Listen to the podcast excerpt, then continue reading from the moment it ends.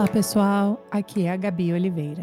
Eu sou professora, antropóloga, mãe de dois e moro aqui nos Estados Unidos. Esse é meu podcast Uma Estrangeira.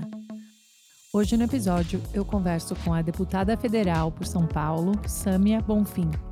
A Sâmia é também líder da bancada do pessoal na Câmara, ela é mãe do Hugo e a gente conversou sobre como é ser mulher na política é, eu adorei esse papo com ela, porque para mim sempre me ajuda a dar mais clareza sobre como é ter uma carreira né, na política, como uma carreira na vida pública, assim, numa carreira onde é tão dominada né, por, por alguns grupos, como que é existir e a parte da maternidade, para mim sempre é super interessante de escutar.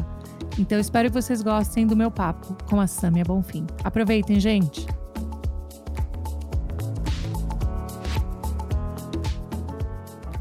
Sâmia, super bem-vinda. Obrigada aí pelo tempo, pela disponibilidade. Estava super feliz já em já te acompanho faz tempo e agora feliz de poder ter esse tempinho com você. Obrigada.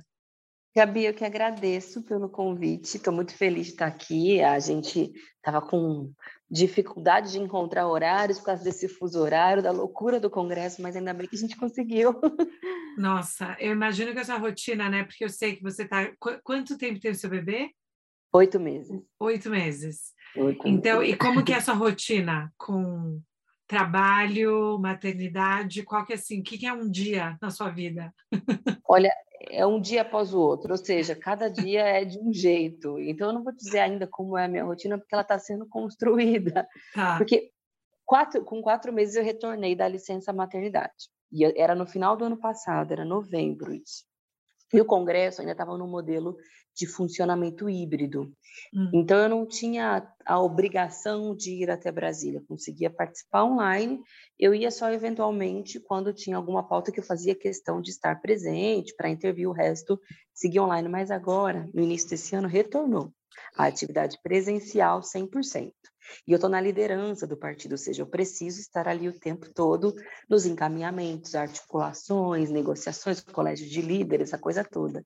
Então, é basicamente assim: terça de manhã viajo para tá. Brasília. Ah. E fico até quinta à noite e retorno para São Paulo. Só que tem um detalhe no meio dessa história. O meu marido, pai do Hugo, ele é do Rio de Janeiro, é deputado por lá. Então, às vezes, eu e o Hugo vamos para o Rio de Janeiro também, porque, afinal de contas, o pai dele também merece ter, enfim, a nossa companhia e esse tempo com ele. É um pouco assim, e nesse momento eu estou no interior de São Paulo, São José, ah. do, em Aracatuba, porque eu também sou uma deputada do estado todo, tenho compromissos a cumprir. Então é isso, eu não vou vou aparecer, vou voltar para São Paulo no outro final de semana somente, amanhã já volto para Brasília. A parte boa, assim, é que o Hugo é um bebê bonzinho, é um bebê como qualquer um, tem seus momentos, tá? mas ele não é de ficar reclamando. Aliás, é a única vida que ele conhece, né? não viaje mais. Para ele a vida é isso. Então tá tudo bem, estamos encaixando, mas assim, é duro, é bem cansativo. Aí tem as madrugadas em que ele acorda, tem os horários de sessão noturna e de madrugada, e aí de madrugada é, é, a mãe, assim, tem todas as ajudas do mundo, mas a mãe é insubstituível em momentos fundamentais. Então, Nossa, então, com certeza. Gente, eu já, fiquei, eu já fiquei cansada só de escutar. mas assim, mas isso é um negócio tão interessante, né? Então, assim, você diria, porque acho que a gente tem um debate bem interessante hoje em dia de que, que é um lugar né, de trabalho que acolhe as mães, que ou pais, né, também os cuidadores. Aqui eu estou falando aqui dos Estados Unidos, a gente tem uma licença maternidade super mal feita, que depende muito da empresa, mas federalmente não é, depende muito de cada estado, né? Então assim, qual que é a sua a sua perspectiva olhando assim o Congresso como um lugar para mães que trabalham com filhos pequenos, né? Como que existe acomodações mudou na sua perspectiva? Ou qual que é? O que, que a gente pode esperar? Nossa, definitivamente não é um espaço que acolhe mães. Do básico até onde tem um trocador aqui, tem um trocador num lugar super escondido no anexo 4, que é super distante do plenário e da maioria dos gabinetes. Não tem nenhum espaço em que as crianças possam ficar, não digo nenhuma estrutura de creche, mas um berçário que seja. E isso não seria uma novidade, porque a Câmara Municipal de São Paulo tem um, a Assembleia Legislativa de São Paulo, eu sei que tem, e eu não estou me referindo nem só às parlamentares, mas ali são milhares de trabalhadoras dos gabinetes, as terceirizadas, as mulheres que visitam, não tem nenhum espaço de acolhimento para crianças e para as mães. E para as parlamentares, eh, a gente tem uma dinâmica de trabalho. Assim, claro, tem aquelas, aqueles que não fazem muita coisa, mas quando você tem muito compromisso com o seu mandato, é manhã, tarde noite, e às vezes de madrugada, de fato, porque algumas sessões adentram horas da noite como encaixar a dinâmica da maternidade é, num, com uma sobrecarga, né? Não digo sobrecarga, mas com uma dinâmica de trabalho tão intensa e com tantas coisas e sem nenhum espaço para que o seu bebê fique. Aí me fala, ah, não, procura uma creche integral. Tá bem? Dá para ficar numa creche integral. Porém, a creche integral conclui às seis da tarde. O nosso trabalho mais pauleira, muitas vezes, inicia-se no período da noite. E qual é a uhum. creche que vai aceitar um bebê que fique três dias da semana, considerando que de, de, sexta a segunda eu estou em São Paulo e vice-versa em São Paulo. Então a gente encaixou de uma forma que tem ajuda em São Paulo e em Brasília. E quando a gente vai para o interior, é toda uma logística para conseguir uma nova ajuda. Mas não é um espaço de acolhida para as mães. E é, traz uma reflexão importante, porque ali é um espaço majoritariamente masculino. Ninguém sabe se os homens ali são pais ou não. Se, se tem uhum. filhos, quantos anos tem os seus filhos? Se tem bebês pequenos? Porque a gente tem a certeza de que vai ter alguém cuidando deles. Porque né, geralmente não é associado à figura masculina, com raras exceções ainda, infelizmente. Agora, as mulheres, quando elas têm filhos, em especial filhos pequenos, a gente sabe, porque é inevitável que se torne uma questão pública política, porque inevitavelmente isso vai interferir na sua atividade política. Dia desses eu estava no plenário, eu precisei pedir encarecidamente para o presidente para que a minha intervenção ficasse para depois, porque eu precisava muito sair do plenário para amamentar meu filho, porque ele estava nervoso, e é isso, tinham tentado de tudo, mas tem hora que é só a mãe que né, consegue estar presente e garantir a situação. Aí ele, porventura, deixou, mas é porque era o vice-presidente, um cara mais arejado, enfim. Mas se fosse o presidente, o Liro, tenho certeza que ele não toparia. Ia, paciência, vamos para a próxima. Então é isso, são questões cotidianas, mas tem um lado, Gabi, que a gente está também trazendo a visibilidade para esse hum. tema. Né? Se é difícil para a mulher que está na política, que é uma mulher que tem visibilidade, que tem recursos, e que tem, na medida do possível, instrumentos também para alterar a realidade, afinal de contas, a gente está ali fazendo leis, questionando né, a sociedade, traz à tona a dificuldade das milhões de mães brasileiras que não têm recursos, que não têm visibilidade e que fazem das tripas coração, as mães solo, para conseguir cuidar dos seus filhos. No momento de carestia, em que elas estão preocupadas se vão conseguir trazer comida para colocar na mesa, porque são 19 milhões, de pessoas no Brasil passando fome hoje. E acho que esses temas estão mais incorporados na, na prática do meu mandato. Desde que eu me tornei mãe, eu protocolei mais projetos de lei relacionados ao tema, não é à toa, porque eu vejo agora na carne o quanto é, é, duro, o quanto é um trabalho invisível, não remunerado, mas sem o qual não existe nada na sociedade funcionando, né? Com certeza, eu sempre penso nisso, assim, até por comparação aqui nos Estados Unidos, acho que o trabalho é, é muito mal pago também para as profissionais que trabalham em creches e em pré-escolas, né? É muito, muito mal remunerado. Então, também não dá uma, uma estrutura, né? Que a pessoa pode daí também topar fazer aquele trabalho, porque aí também a conta não fecha para ela, para cuidar da família. Então, quase esse efeito dominó. Mas você Geralmente sempre ela também soube... tem um filho, né? Exatamente. Que abrir mão para poder cuidar do filho de outra pessoa. É. Sempre, a gente sempre fala, né? No lugar, se tem uma mulher trabalhando lá de fora, vai ter alguma outra né, tem um efeito dominó é muito, muito grande. Mas você sempre soube que era essa sua carreira, assim, antes, né, de você se tornar mãe, enfim, tudo isso. Você sempre soube que a sua carreira seria uma carreira pública na política, ou isso veio depois de você acessar a situação que estava no Brasil? Não, não, nunca soube assim, quando. Porque é difícil você imaginar também uma menina, uma mulher jovem que pense, não, acho que eu quero, quero ser política, né? Vou ser deputada. Primeiro porque culturalmente isso está sendo. Sempre foi questionado, mas é, talvez essa questão esteja aparecendo mais agora para as meninas mais jovens. Mas o meu sonho era ser professora, eu estudei e me formei para isso. Eu sou do interior de São Paulo, de Presidente Prudente, me mudei para São Paulo quando eu passei na USP, em letras Aí eu comecei a estudar, a trabalhar e fiquei por São Paulo mesmo. E eu conheci a política na universidade, porque tem um movimento estudantil, as entidades. Hum. E é isso, militava por ali. Em 2011, eu fui convidada por outros alunos que já eram filiados ao PSOL. A hum. princípio, eu fiquei, não sei se isso é para mim, mas fui, sem pretensão de me candidatar, mas fui mais porque estava às vésperas de me formar e eu pensei, não, quero debater outros temas, seguir com esse engajamento que eu encontrei aqui. E em 2016, é, também eu faço parte de um coletivo feminista de dentro do PSOL, que se chama Coletivo Juntas, e a gente pensou, e se a gente lançasse uma candidatura de uma mulher jovem, com um perfil assim, assado, para disputar? mas mais para marcar posição, porque é muito difícil, né? Para ganhar uma eleição precisa de muito dinheiro, visibilidade, ninguém sabia quem eu era. Eu falei, não, vamos, vamos em frente, vamos lá.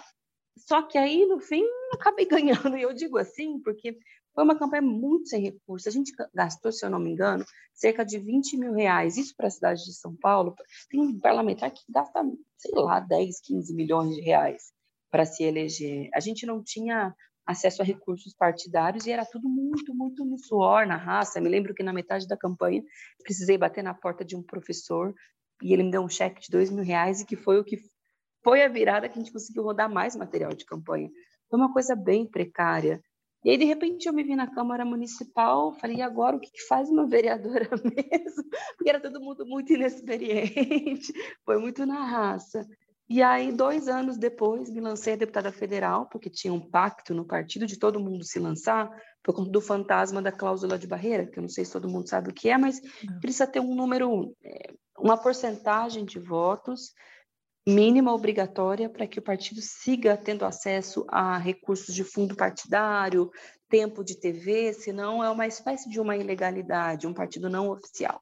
Então hum. vamos sair todo mundo para quanto mais voto melhor. E no fim eu fui eleita deputada federal e aí sim foi uma grande virada, Gabi, porque a minha vida mudou completamente.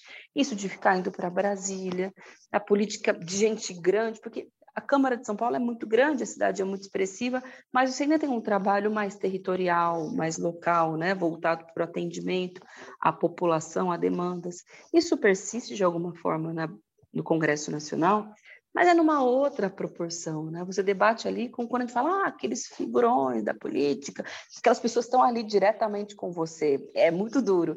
E no governo Bolsonaro, que para mim, que sou mulher jovem, feminista, de esquerda, que tenho essa origem, né, de não ser alguém que foi projetada para estar na política, mas que foi chegando, é, é uma confusão na nossa cabeça, mas a gente vai se adaptando. Vai se adaptando, aí no meio do caminho teve a pandemia, que tornou tudo muito mais difícil individualmente, mais para a sociedade. E aí no meio da pandemia eu fiquei grávida, então foram muitos desafios em pouco tempo. E reinventar isso, me reinventando, aprendendo novas coisas que eu não sabia antes. E... Mas é isso, acho que a maternidade me fortaleceu. De todas as experiências, a maternidade, sem dúvida, foi a mais transformadora, né?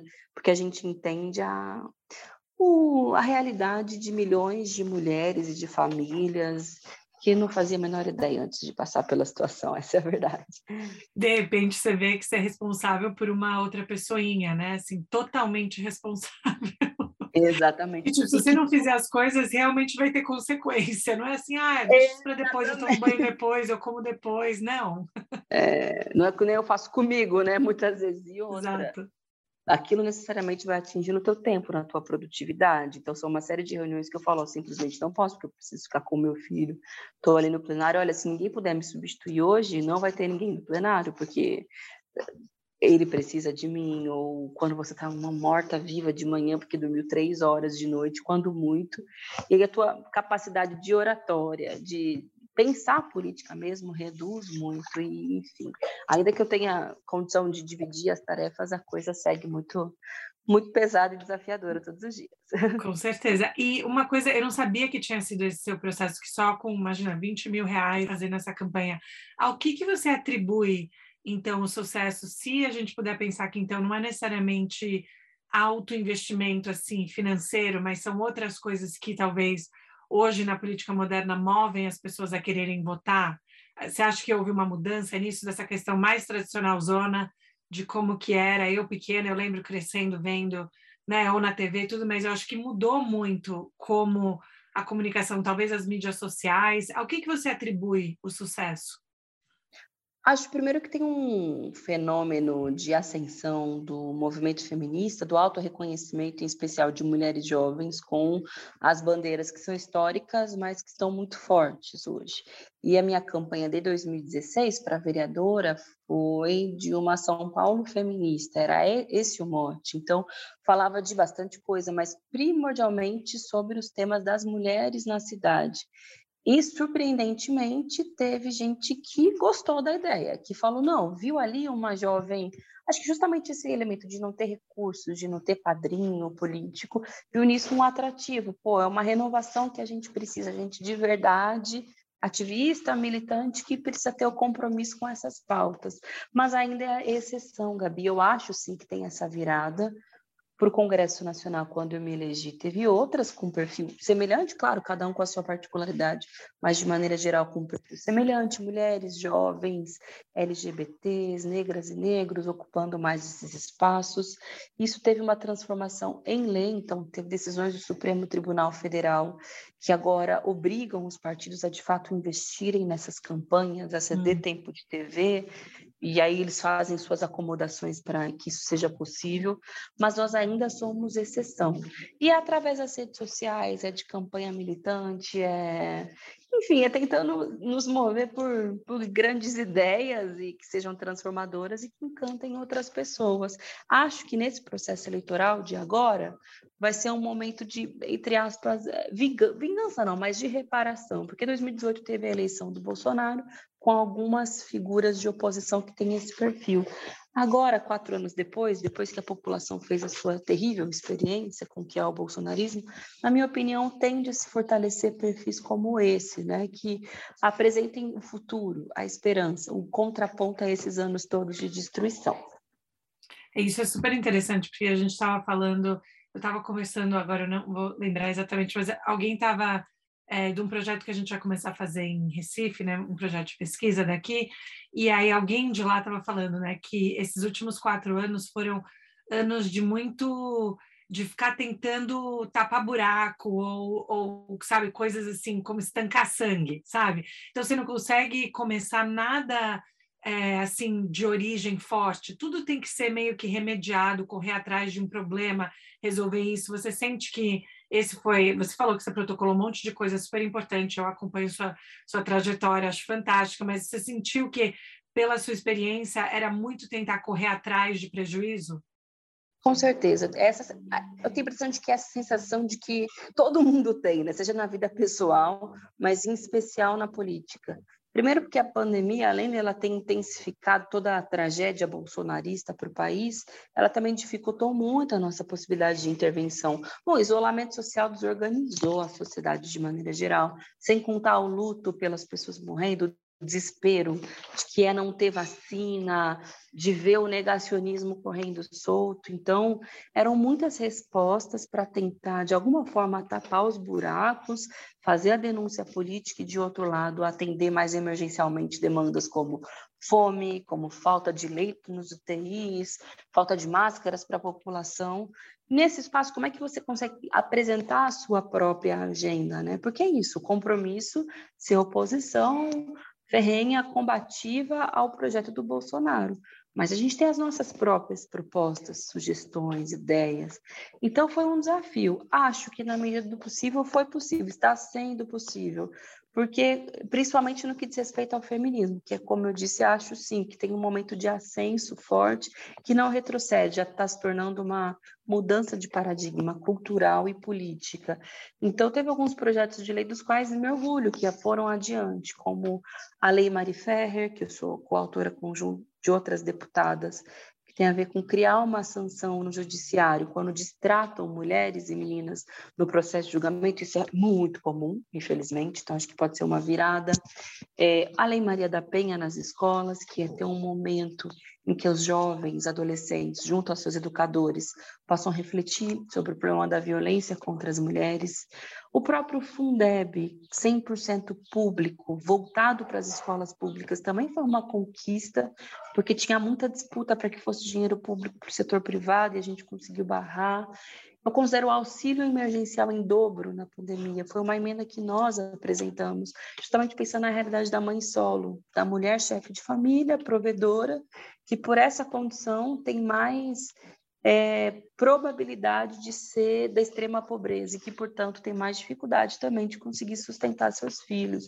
Então, é isso. Muita denúncia ao Bolsonaro, denúncias no Supremo, medidas em que a gente conseguiu barrar a destruição é, da ação do Salles na área do meio ambiente, mas também acho que tem um legado importante. E talvez o, maior de todos, é, pode parecer besteira, mas é um legado simbólico também, né? de que é possível estar naquele espaço, ter voz, é, ocupar espaço de liderança, ter mães na política, dar de frente com tubarões da política. Tem coisas que são simbólicas, mas que são políticas, culturais e que fazem a diferença também, eu acredito. Com certeza. E sua família, assim, sempre, quando, quando você decidiu, né, sair para para tentar se eleger e tudo isso, qual foi a reação assim da sua família imediata? Tipo, ai meu Deus, será que vai dar certo? Porque às vezes, né, eu imagino que também estando nas mídias sociais, você recebe muito amor, muito apoio, mas imagino que tem gente também querendo perturbar, como tem para todo mundo. Então, assim, como houve uma preocupação de que agora você vira uma figura pública por uma questão de segurança, é alguma discussão nesse sentido? Quando eu me lancei candidata a vereadora em 2016, eles apoiaram, até porque, para ser sincera, eles não gostavam muito dessa ideia de eu ser militante. Achavam, até por não ter muita eh, familiaridade, não sei da tradição da minha família, achavam que eu perdia muito tempo, que não fazia muita diferença na minha vida, não entendiam muito bem. Mas aí quando você se lança candidata, é mais próximo do que as pessoas entendem como política. Não, é alguém que está tentando se tornar vereadora apoiaram, torceram muito, eles lá no interior e eu em São Paulo, eles, enfim, ajudaram na medida do possível, nas redes sociais e tudo. E depois que eu me tornei vereadora, aí mudou a chave da preocupação extrema. E aí teve um marco que foi da preocupação ainda mais profunda, que aliás hoje completa quatro anos, Uau. que foi do assassinato da Marielle Franco. Uhum. Porque isso, é, claro, tem a ver também com questões específicas do Rio de Janeiro, o, o estado dominado pelas milícias, teve o elemento racial que, sem dúvida, para além da questão de gênero, explica muito também por que, que a Marielle foi alvo mas, no limite, ela também era uma vereadora do PSOL que estava ali dando a cara a tapa, enfrentando tubarões. E de lá para cá, a violência política contra mulheres, LGBTs, negras, jovens, virou regra na política nacional. Ou é um xingamento nas redes sociais, como você disse, tem muito apoio, muita mensagem fofa, as quais eu agradeço muito, uhum. mas tem gente que vai lá para perturbar de fato, Aí tem ameaças veladas, agressões e até ameaças de morte. Já chegam por e-mail, a gente tem que saber filtrar também o que é verdade ou não. Aí você coloca para investigação, denuncia na justiça. Mas isso vai criando uma atmosfera de preocupação. E eles, os que fazem isso, fazem de propósito, porque daí eles sabem que a gente tem amor à vida, se preocupa com a nossa família, e que daí é um recado do tipo, pense bem no que você está fazendo, né? Você não tem amor à sua vida, ao seu filho, aos seus familiares, é uma forma de tentar fazer a gente retroceder, porque sabe que a gente traz pautas que os incomodam muito. Mas às vezes eu tenho a impressão, Gabi, de que tem também um efeito contrário. É evidente, todo mundo aqui é ser humano e sente um pouco de receio, mas também acaba dando mais vontade de fazer política, você entende? É, acaba sendo um convite, é uma provocação. Ah, isso está incomodando? Então é isso mesmo que eu vou seguir fazendo o meu discurso te desagradou, acho que eu vou fazer uns um pouco parecidos ou mais intensos ainda, porque reverbera e chega onde deveria chegar, né? Ou seja, organiza e dialoga com quem gosta e incomoda, atinge de algum modo e altera a estrutura onde tem que alterar também. Hum. E você sente que, porque uma das coisas que eu penso muito, né? Eu tenho dois meninos é, pequenos, sete, e quatro, e eu penso muito assim, eles crescendo com qual é a sensação de autoestima deles, assim, ter, em, em, relação a será que né, essa ideia de que eles podem fazer tanto pelo mundo, mas também a sensação mais profunda em termos assim, será eu me aceito, o que, que me atinge, o que, que são coisas que, né, porque às vezes tem xingamentos, agressões que atingem a gente de maneiras diferentes. Você acha que você crescendo já, olhando lá para quando você era mais jovem ainda, você já tinha uma segurança muito grande, assim, em termos de como né, falar sobre coisas? Você sempre se aceitou muito bem ou, ou foi algo que você também foi desenvolvendo ao longo é, da sua adolescência e juventude?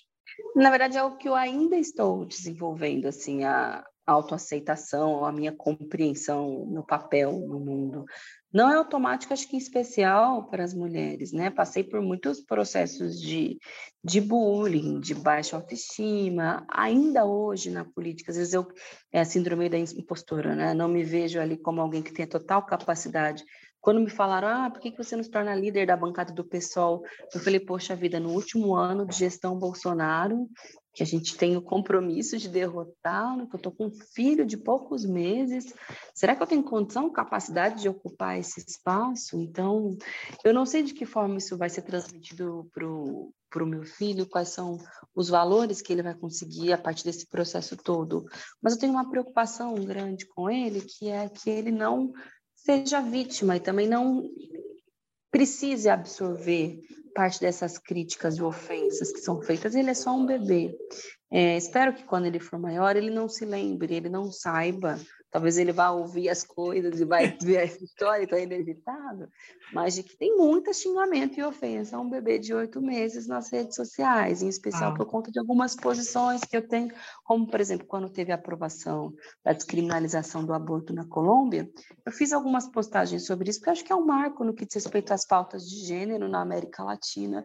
Nossa Senhora, teve até montagem com o meu filho, fazendo alusão, exatamente, fazendo alusão Gente. à interrupção da gestação. Os caras são muito cruéis e perversos.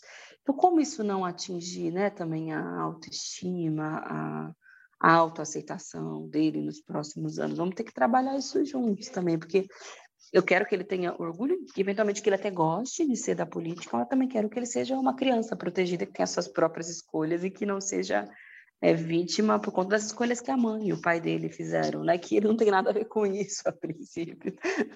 Com certeza, eu sempre brinco, é, meu marido sempre me fala isso, que eu acabo, a gente acaba falando de muita coisa entre aspas séria, né, em casa. Então assim, eu sou muito direta com os meninos, eu falo sobre a guerra que está acontecendo, eu falo sobre, né, desigualdade, eu falo sobre isso e, e ele fala, mas calma, eles são tão pequenos.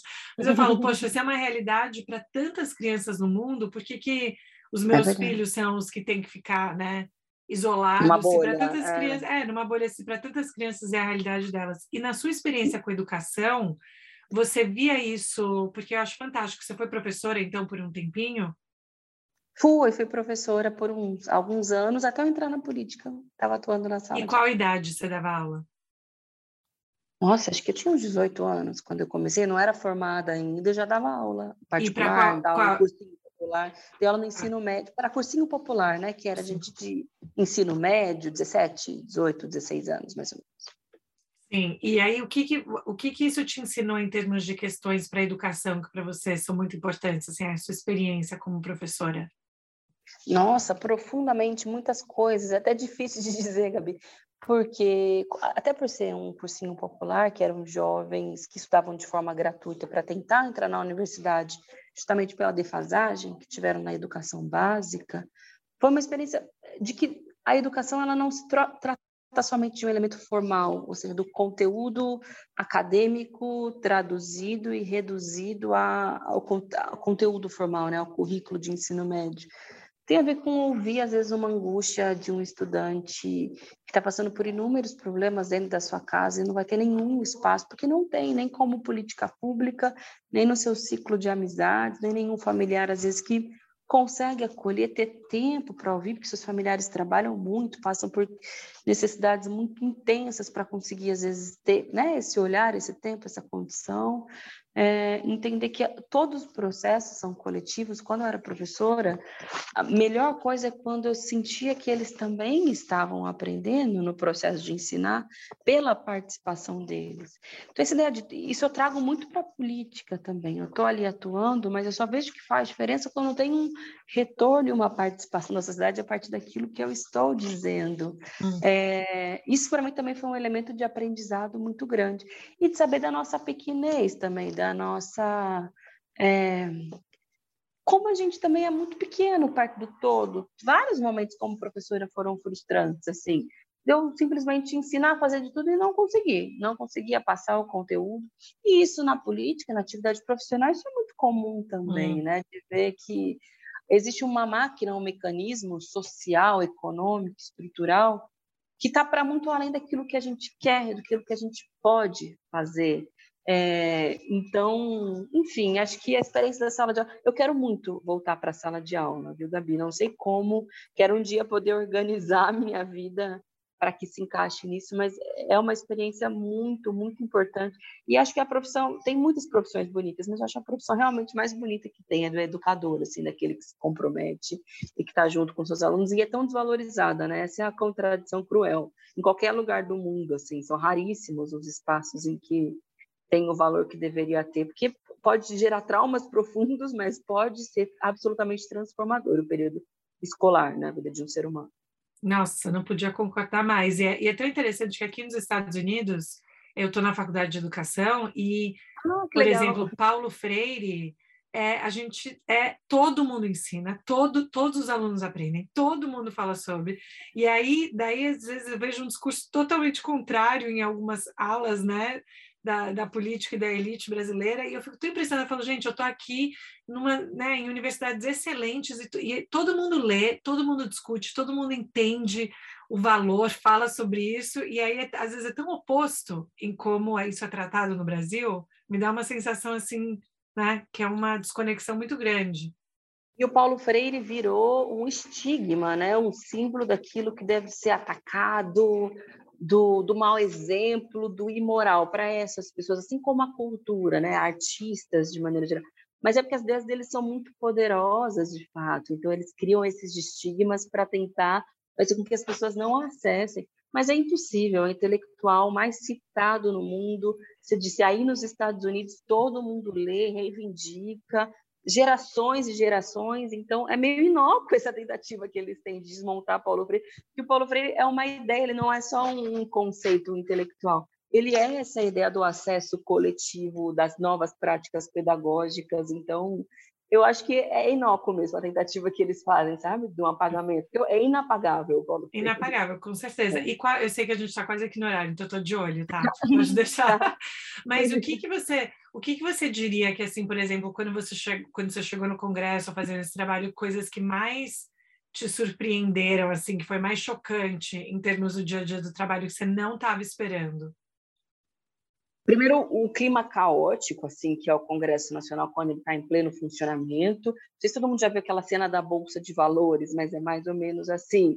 Primeiro, pela correria nos corredores, lá é um espaço todo muito grande, mas é porque as definições elas mudam de uma hora para outra, como numa bolsa de valores, que tem uma alta e uma queda por conta de x, y elementos. Os acordos, eles não são, ah, então beleza, acordamos que essa vai ser a pauta, vamos para o plenário votar a favor e contra e ao longo do plenário pode cair um acordo que foi feito há 10 minutos, entra na pauta um projeto que não devia ter entrado, você faz uma determinada articulação e de repente o resultado do, do projeto muda, e claro, o quanto aspecto, isso é meio triste dizer, Gabi, mas o quanto aspecto daquilo que é extra político tem peso. Eu quero dizer, do orçamento paralelo, do quanto uhum. se ganha cargo no governo, ou seja, do fisiologismo, né, do toma lá da cá mesmo, que acho que é um termo mais é, popularizado. Isso tem muito peso na política. Tem muito deputado com qual eu converso que acha que tudo que está acontecendo no Brasil é um absurdo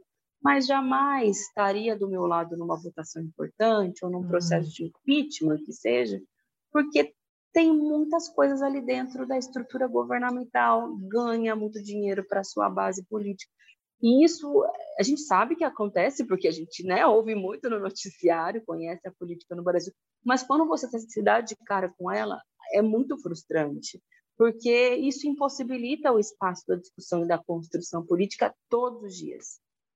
Isso é, eu imagino que isso deve ser uma batalha né, diária. E qual que é a sua, sua sensação em termos de, como você falou, né? Às vezes falar com um deputado, às vezes falar com alguém que está num partido que ou não se alinha com os valores que você tem, mas assim, é, vale a pena a conversa sempre se o propósito é passar alguma coisa importante ou tem algumas pessoas que assim, não dá, não dá para ter diálogo, não dá para conversar. Como que é essa negociação?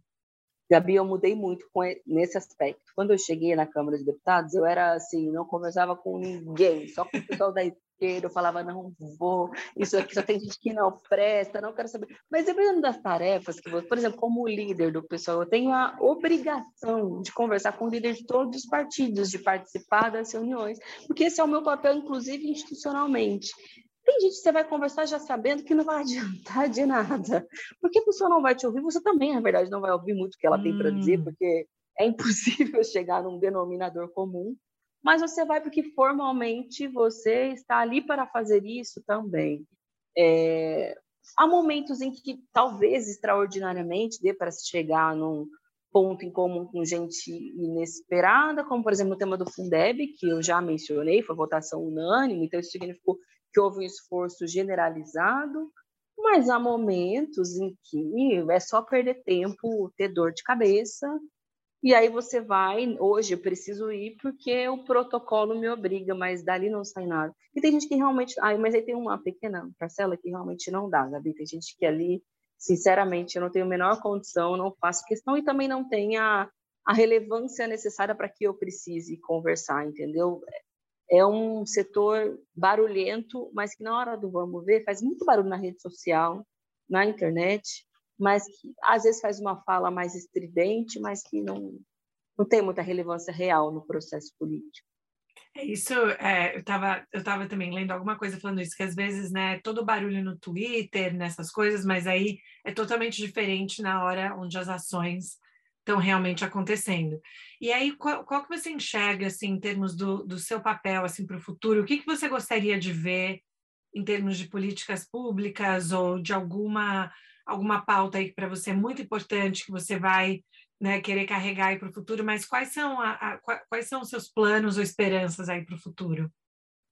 Eu pretendo conseguir avançar com o projeto que eu protocolei depois que eu me tornei mãe, que é da licença, Estatuto da Parentalidade, nós estamos chamando, que é a ampliação do tempo da licença maternidade, compartilhamento com o pai, ou também compreendendo outros modelos familiares, de mãe solo, ou quando são os avós, ou demais familiares que têm o trabalho do cuidado.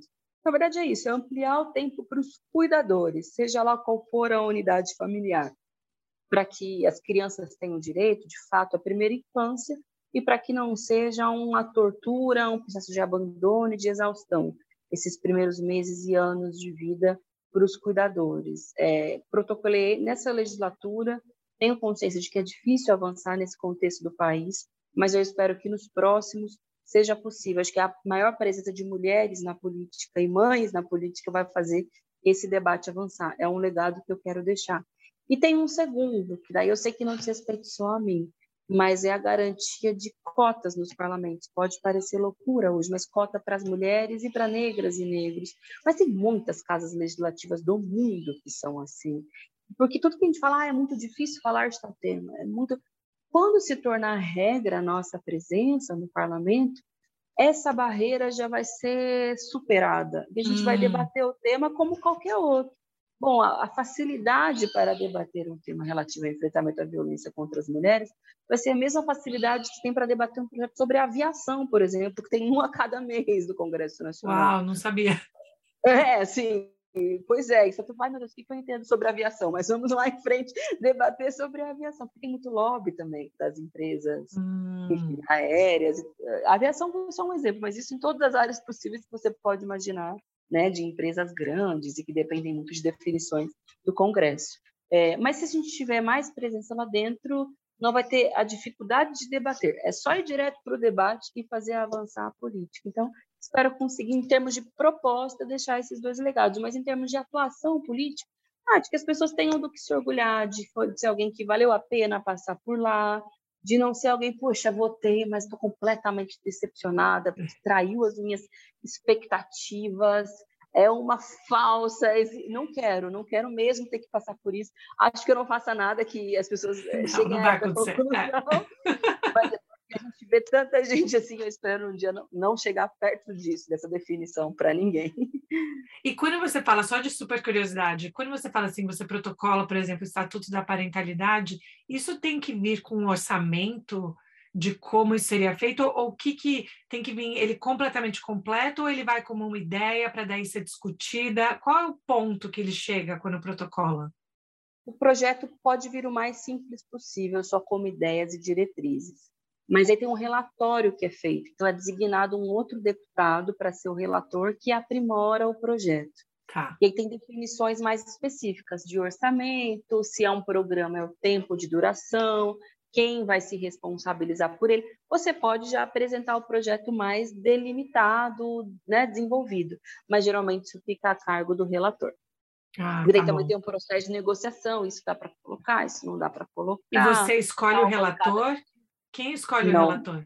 Quem escolhe o relator ou é o presidente da comissão temática. Então, por exemplo, esse provavelmente passa pela comissão da mulher, comissão do trabalho, a comissão de Constituição e Justiça e a de finanças, porque diz respeito a essas quatro áreas, no mínimo. É, ou se vai direto para o plenário, que são os que ganham regime de urgência, quem define é o presidente da Câmara. Quando é nas hum. comissões, quem define é o presidente da comissão os deputados podem pedir ao presidente para escolher determinado relatório e ele tem o poder de dar ou não. Hum, uau, olha só essas coisas, não fazia ideia. É, eu também não fazia, não, não. Antes de chegar lá, não tinha a menor ideia de que era assim. Gente, eu tenho uma curiosidade tão grande desses detalhes, mas fico tão feliz, Samia, de você ter topado conversar com a gente. É, nossa, eu acho que a sua história e também entender né, como essas coisas funcionam tão importante. Também achei muito, muito legal você poder citar essa vulnerabilidade de, dessa síndrome de impostora que eu compartilho, que tantas de nós compartilhamos, né? E eu acho que a gente só tem isso porque a gente liga tanto para o nosso trabalho que, né, é que a gente mesmo. se questiona. Eu tento pensar que vem de um vem de um amor muito grande pelo trabalho. É, de um perfeccionismo, de uma responsabilidade com o que a gente está fazendo, né? que a gente se questiona o tempo todo, mas também tem a ver com esses aspectos culturais, históricos, Sim, né? Com essa estrutura que faz a gente pensar. Poder. É. Mas a gente se questiona o tempo todo, bom, mas isso aqui não é para mim. Não, mas é para mim também. Se eu fui eleita, é porque é para eu estar aqui. Pelo menos um número expressivo de pessoas que me elegeram acham que eu tenho que estar aqui, então eu tenho que fazer o melhor possível, né? Tem que ter responsabilidade com o que me confiaram. Com certeza. Mas olha, que orgulho poder acompanhar você daqui de longe. Parabéns pelo trabalho, parabéns pelo Hugo. Ah, obrigada, Acho demais, acho fico tão feliz de ver aí uma, uma, uma pessoa, uma mulher, uma mãe fazendo tanto e desejo tudo de bom para vocês aí no futuro. Obrigada para vocês também, parabéns pela ideia do podcast, obrigada também pelo convite vida longa, muito sucesso para suas atividades acadêmicas, para o podcast, um abraço para os seus filhos também. Obrigada, mas olha, vamos ver se em pessoa a gente consegue se ver um dia, se conhecer pessoalmente. Com certeza, quando vier ao Brasil, me conte, que a gente Com certeza. então, tá Boa bom, sorte. Obrigada para você. Obrigada. Também. Um beijo. Um beijo. Tchau.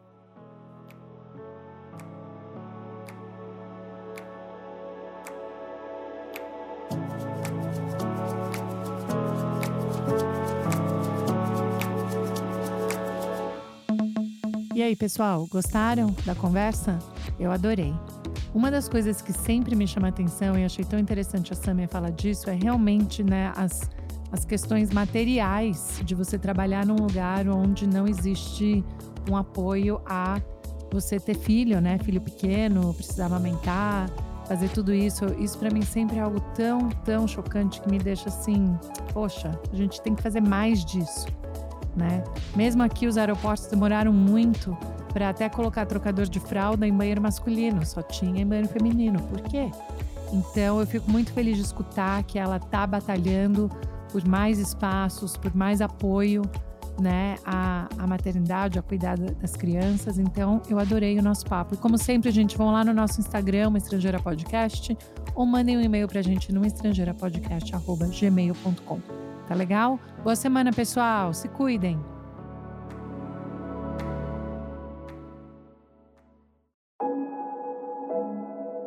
Esse podcast foi editado por Fábio Guerrara.